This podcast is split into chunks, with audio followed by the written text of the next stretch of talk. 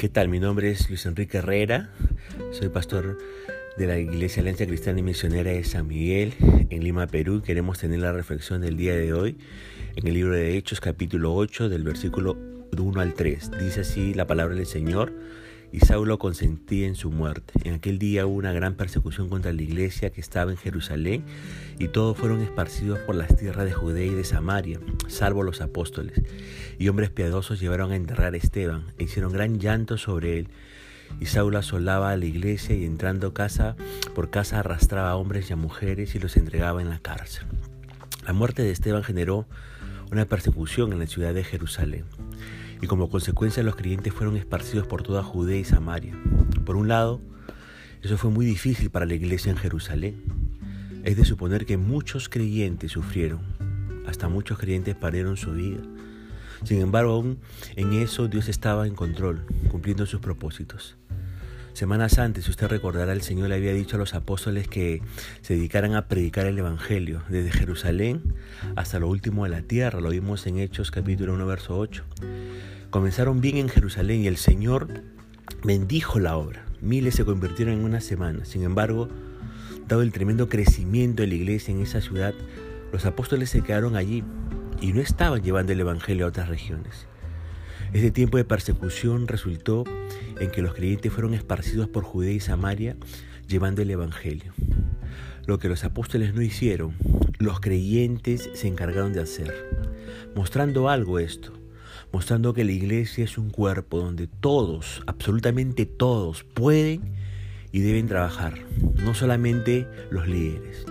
Ahora, cuando ocurran cosas que causen mucho sufrimiento al pueblo de Dios, siempre debemos recordar lo que dice Romanos 8:28. Sabemos que Dios dispone todas las cosas para el bien de quienes lo, los lo aman. Ahora, este versículo es uno de los textos bíblicos más malentendidos de la Biblia. Fíjese que no dice este texto de Romanos 8:28, Dios hace que todo suceda como yo quiero. Tampoco dice, Dios hace que todo suceda para tener un final feliz sobre la tierra.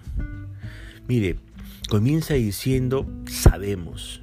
Esta palabra sabemos significa que nuestra esperanza en los tiempos difíciles descansa en la certeza que Dios tiene el control completo de nuestro universo y que Dios nos ama. Nunca se olvide eso, por favor. Continúa diciendo este versículo que Dios dispone. Eso significa que su vida no es el resultado de una opción aleatoria. Tampoco es el resultado del destino la suerte. No. Hay un plan maestro. Nosotros cometemos errores, usted sabe, pero Dios nunca yerra. Dios no puede equivocarse porque es Dios. El texto dice también todas las cosas. ¿Eso qué significa? Significa que el plan de Dios para su vida lo involucra todo lo que le pasa. Enfermedad, deudas, desastres, conflicto familiar, muerte de seres queridos, que hoy estamos viendo que nuestros seres queridos están muriendo, gente muy cercana a nosotros por el COVID-19. Y sabe que Dios puede producir algo bueno del peor mal. Continúa diciendo este versículo, para. Eso significa no independientemente. Los acontecimientos de su vida obran juntos en el plan de Dios. No son actos aislados, sino partes independientes del proceso para hacerlo más como a Jesucristo.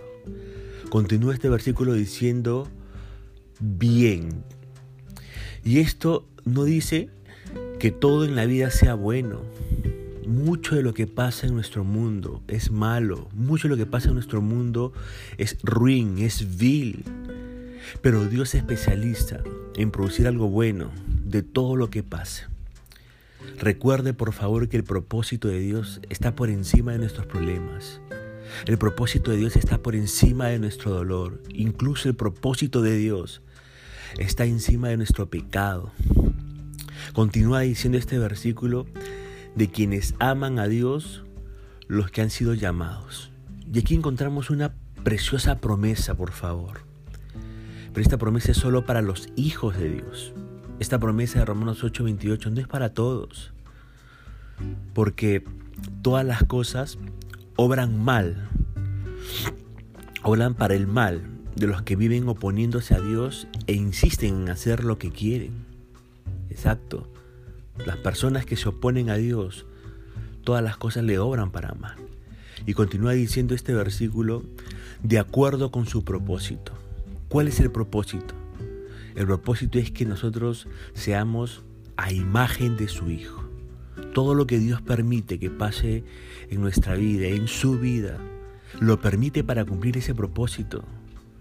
Recuerde, por favor, somos como joyas talladas con el martillo y el cincel de la adversidad. Si el martillo de un joyero no tiene la fuerza suficiente para limar nuestras asperezas, ¿qué va a hacer Dios? Dios usará un mazo.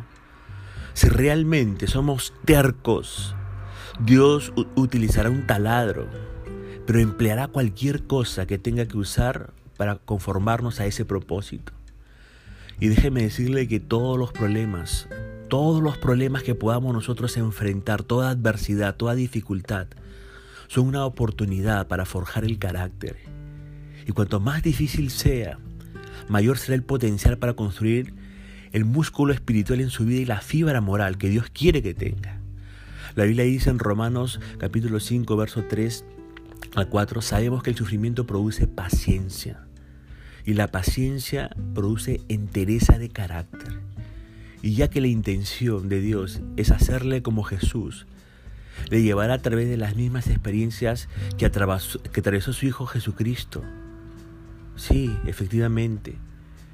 Vamos a pasar por las experiencias que también pasó el Señor Jesucristo, incluidas la soledad, la tentación, el estrés, la crítica, el rechazo, la persecución, la escasez y muchos otros problemas y dificultades. La Biblia afirma que Jesús aprendió la obediencia por lo que padeció y fue perfeccionado por el sufrimiento. Hebreos 5, 8 al 9.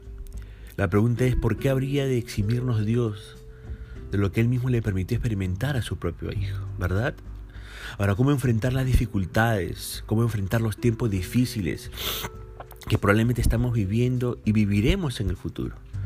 En primer lugar, ¿qué es lo que tenemos que hacer? Recuerde que el plan de Dios es bueno. Eso es lo que tiene que hacer en primer lugar. Recordar que el plan de Dios, pase lo que pase, es bueno. Dios sabe lo que es mejor para usted. Y en su corazón tiene presente sus mejores intenciones para usted. Dios le dijo al profeta Jeremías en Jeremías 29:11, los planes que tengo para ti son planes para prosperarte y no para dañarte, planes para darte esperanza y un futuro. Y ojo que Jeremías tuvo un ministerio fiel y la pasó mal muchas veces. Pero sin embargo le decía eso Dios al profeta Jeremías, que tenía planes para prosperarle y para no dañarle. Siempre que Dios le diga no a un pedido suyo de alivio, recuerde, Dios está haciendo lo mejor para nosotros, entrenándonos para vivir para Él de la mejor y más santa manera, como dice Hebreos 12, versículo 10. Y es vital que se concentre en el plan de Dios, no en su dolor, no en su dificultad, no en su problema. Tiene que concentrarse en el plan de Dios en medio de lo que usted pueda estar pasando y viviendo. Y mire, Jesucristo soportó el dolor de la cruz. ¿Cómo soportó ese dolor en la cruz? Hebreos 12.2 dice lo siguiente mantengamos fijos los ojos en Jesús, que sin importarle lo oprobioso de tal muerte, estuvo dispuesto a morir en la cruz. ¿Por qué? Porque sabía el gozo que tendría después. Tendría un gozo después de lo que iba a experimentar ese, ese tiempo breve de sufrimiento. Y sabe que por favor no ceda al pensamiento a corto plazo. Mantenga su mirada enfocada en el resultado final. Romanos 8, 17 y 18 va a decir, si hemos de compartir su gloria, también debemos compartir su sufrimiento. Lo que sufrimos ahora no es nada comparado con la gloria que Él nos, nos dará después. Por favor, está pasando por tiempos de dificultades y tiempos difíciles. Recuerde que el plan de Dios es bueno, El plan de Dios es bueno. En segundo lugar, regocíjese y dé gracias. La Biblia dice en 1 Tesalonicenses 5:18, dad gracias a Dios en toda situación, porque esta es su voluntad para nosotros en Cristo Jesús. Considere que Dios nos dice que demos gracias, pero que demos gracias en todas circunstancias. No dice Dios que demos gracias por todas las circunstancias. No está diciendo eso Dios. Que demos gracias por todas las circunstancias. No está diciendo eso. Dios no espera que le agradezcamos por el mal. Dios no espera que le agradezcamos por el pecado. Dios no espera que, que le agradezcamos por el sufrimiento. En cambio, el Señor quiere que le agradezcamos porque usará las dificultades, los problemas, para cumplir su propósito. Y eso es una cosa diferente. Agradecerle porque Él Dios va a emplear las dificultades para cumplir su propósito es cosa muy diferente que agradecer por el pecado, el sufrimiento y el mal. La Biblia dice en Filipenses 4:4, alégrense siempre en el Señor. Y mire que no dice, alégrense por su dolor, ¿ah? no dice el texto bíblico eso. Porque si nosotros queremos alegrarnos por nuestro dolor, eso se llama masoquismo. Y usted se regocija, dice ahí, en el Señor. No importa qué dificultades esté pasando.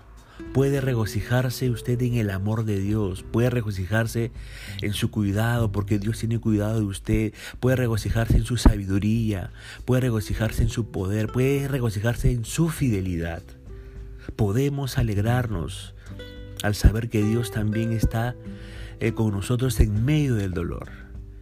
Fíjese por favor que nosotros no servimos a un Dios distante, no servimos a un Dios aislado que, que nos dispara frases alentadoras un, desde un lugar seguro, no, todo lo contrario. Él entra en nuestro sufrimiento, entienda eso por favor. Su Espíritu está en nosotros, está con nosotros.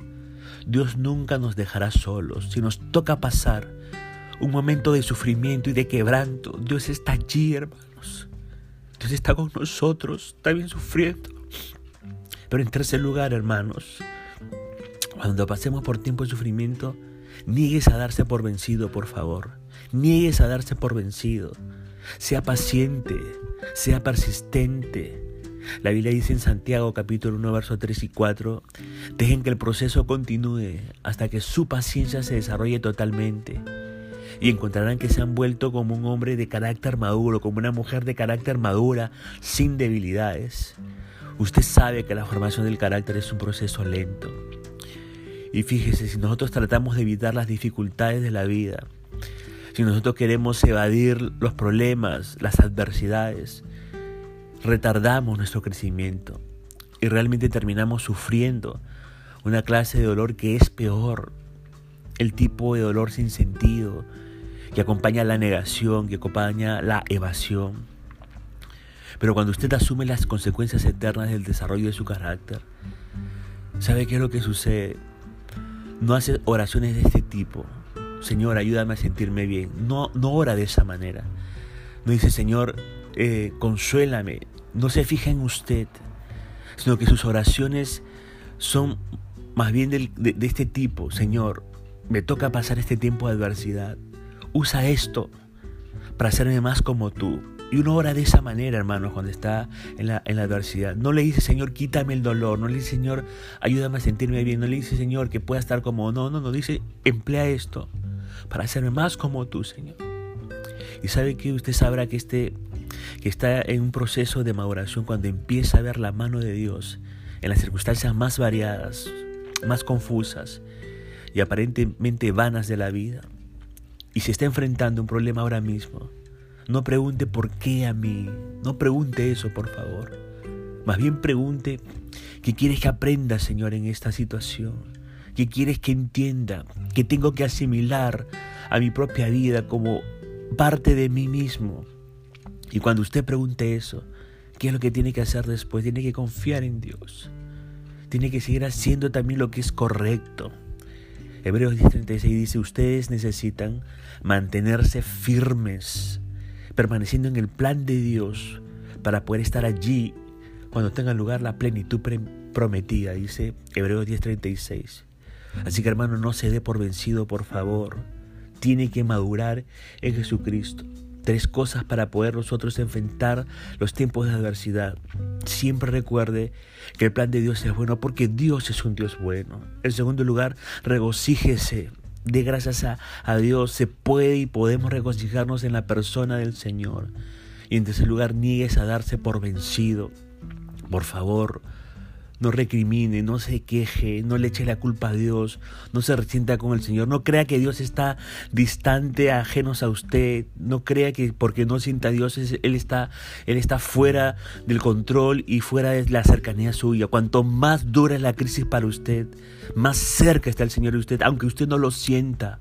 Aunque usted crea que sus oraciones no son escuchadas, Él escucha sus oraciones, hermano, escucha sus oraciones. Hermanos amados, Perseveremos, por favor. Queremos que la gracia del Señor le siga acompañando en este tiempo y que la bendición del Señor sea con usted y siga formando ese carácter de Jesucristo en su propia vida.